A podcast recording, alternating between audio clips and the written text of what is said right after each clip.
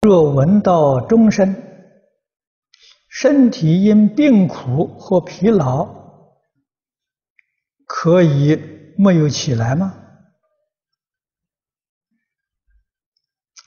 你这个话说的不清楚。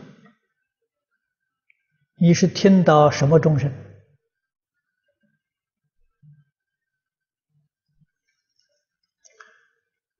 啊，这个没法子解答。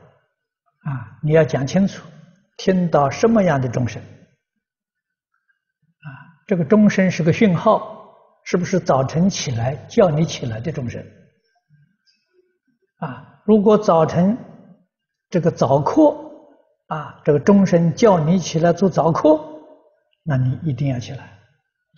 如果你有病或者疲劳，那你预先请假。啊，预先要请假。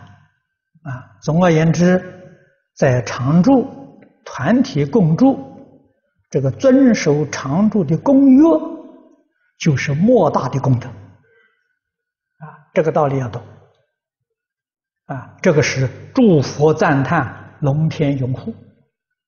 因为你不遵守常住的公约，啊，不遵守常住的规矩，你是破和合僧。啊，你一个人可以做，别人也可以这样做法，僧团规矩就破坏了，这个罪过是多阿鼻地狱。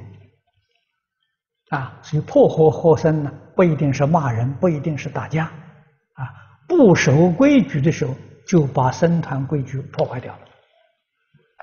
啊，所以你想想看，这个地贤老法师，他那个徒弟锅炉匠，为什么不叫他住在？道场里面，啊，他没有办法住啊，他住在那这一定破坏规矩啊，他什么都跟不上啊，啊，他人很笨的，很迟钝的。你五堂功课学学不会的时候，那你就是天天都在破坏啊，啊，所以必须叫他离开道场，另外找找一个地方让他去修行。地老法师，这是个明白人呢，这个是有智慧啊！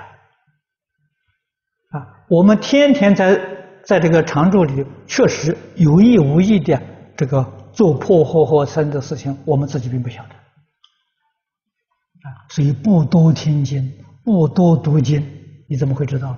谁给你讲的？啊，现在这个社会，你就有再大的过失，别人看到不会说的。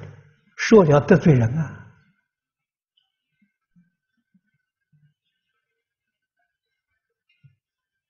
啊，能够说故事的人，这是人是大恩大德啊！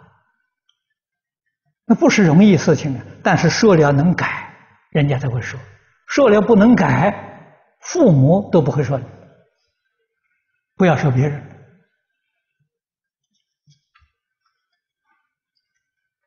啊，那么一个一个人能够从善如流，啊，过而能改，这个人是圣贤人，这个人在这一生决定有大成就。